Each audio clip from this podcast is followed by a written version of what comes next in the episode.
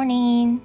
How are you doing today? I'm Bazaar. 皆さんおはようございます。英語講師バザールです。It's Friday, um, April 15th, TGIF. Finally, we have Friday today. And thank God, um, I feel like I almost finish uh, all work for this week. まあ、なんかついにね、今週の仕事終わるなっていう風な気持ちになっています。Speaking of the weather in Fukuoka, it's rainy a little bit. Uh, and it's totally a bad weather. まあ天気は悪いですね。風も吹いてます。It's so windy. I guess because of the typhoon. I'm not really sure though. あの台風の影響もあるのかななんかそういうのちょっとだけ聞いてました。あんまり詳しくないけど。But anyway, today、uh, I want to respond to the letter I got the other day from uh, Kohana-san. So I got a letter from Kohana-san the other day um, when I posted about my son. で、今日はですね、レターへの返信の、えー、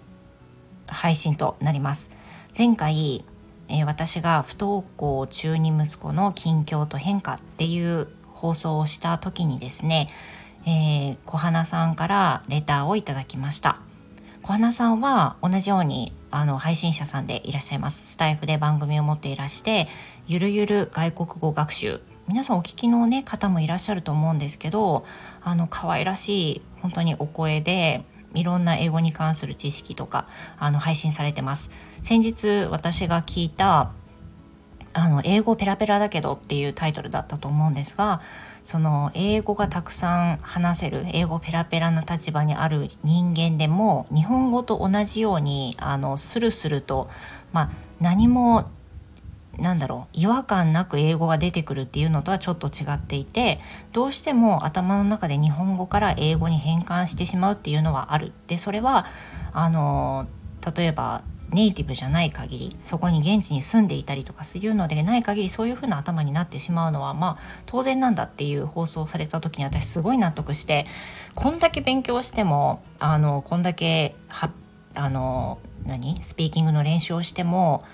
全然日本語と同じようにスルスル出てくるっていう感覚はなくてその配信の中で小花さんもおっしゃっていたように話してる間頭の中がめちゃくちゃフル回転なんですよね。だから痛くその話に共感したんですが、まあ、そのような配信をされているゆるゆる外国語学習の小花さんからレターをいただきました。まずは読み上げさせていただきます。小花さんありがとうございます。えー、バザールさんこんにちは。ゆるゆる外国語学習の小花です。レターは初なのですが息子さんの不登校の話を聞いて送らせていただきました。私も中学は不登校だったので過去の自分と重ねながらお話を聞いていました。もうすっかり忘れかけていたことですが学校に行っていないことに対して後ろめたさを感じたりちょっとしたことにも過剰に反応していたことを思い出しました。だからバザールさんのような良き理解者がいてくれたことはとっても心強いだろうなと思います。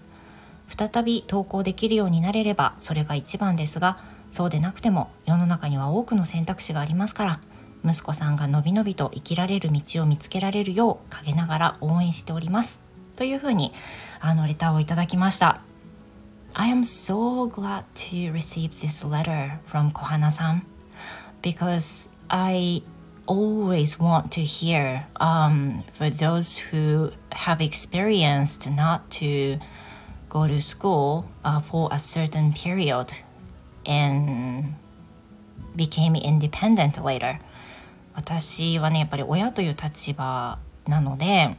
その不登校っていうのを経験している今その実際に経験しているっていう人の経験も知りたいんですけどそれと同時にあの今まで不登校の経験があったんだけど今はもう社会人になって全然難なく仕事してますよとかあの幸せに暮らしてますよっていう風な話もね同時に聞きたくてっていうのはね今の状態で未来を知ることっていうのは不可能じゃないですか。なのでだからこそあのそういった不登校を経験した実際に経験した人の後日談というかねそういったことをすごく聞きたいんです。で例えばそのどうやってまあ、不登校を脱したとかね脱してないにしてもその後どういった道を見つけたとかそういう配信とか、まあ、YouTube もそうなんですけど見たらなるべく見るようにしてていろんな可能性があるなとか、まあ、いろんな道があるなっていうふうに思いながらもね、まあ、常にそのポジティブにあの今の状況を過ごしていけるようにしたいっていうふうに思ってるわけです。でその小花さんがね配信の中あのレターの中で書いてくださっていたその今はもう忘れてしまったけれどもその私のあの息子に関する配信を聞いている時に学校に行っていないことに対する後ろめたさを感じていたっていうふうにね書かれていたのがすごく刺さったんですがねえ My son also seemed like feeling very sorry for a certain time, like before his birthday came. But now uh, he doesn't seem like that uh, as much as he used to. まあね、今はね、あの実際思ってる、思ってないってことはないと思いますけど、昔よりもあのポジティブに見えてるっていう風な感じなので、まあその申し訳なさとかね、後ろめたさっていうのは、昔よりは感じてないんでしょうけどやっぱりすごくね強く感じていたからこそ自己肯定感も低くなるしその本当は学校に行かなきゃいけない自分がこんな風に学校休んでてそんな自分が例えばプレゼントをねあの普通にもらうことはできないとかね許されないとかそれに値しないっていう風にねすごくその自分を卑下して考えてしまう傾向に、まあ、そういったその不登校を経験しているお子さんたちは思うのかなっていうふうに息子を含めて感じるんですよね。And Kohana-san's letter gave me a lot of effort あ、effort じゃない a lot of courage、uh, to do anything positive、uh, to my son and I feel like I could do anything because he has a lot of time for now でそれを聞いてねやっぱり今限りある時間でもあるけどこうやってその学校に行けないっていうことだけにフォーカスするんじゃなくて時間があるからこそできることをいろいろやればいいじゃんっていうふうにね思ったりしてすごくあのありがたい気持ちと同時にこういった意見をいただくっていうのは嬉しいなっていうふうに思いました。では Thank you very much 小花さん I I'm so appreciated、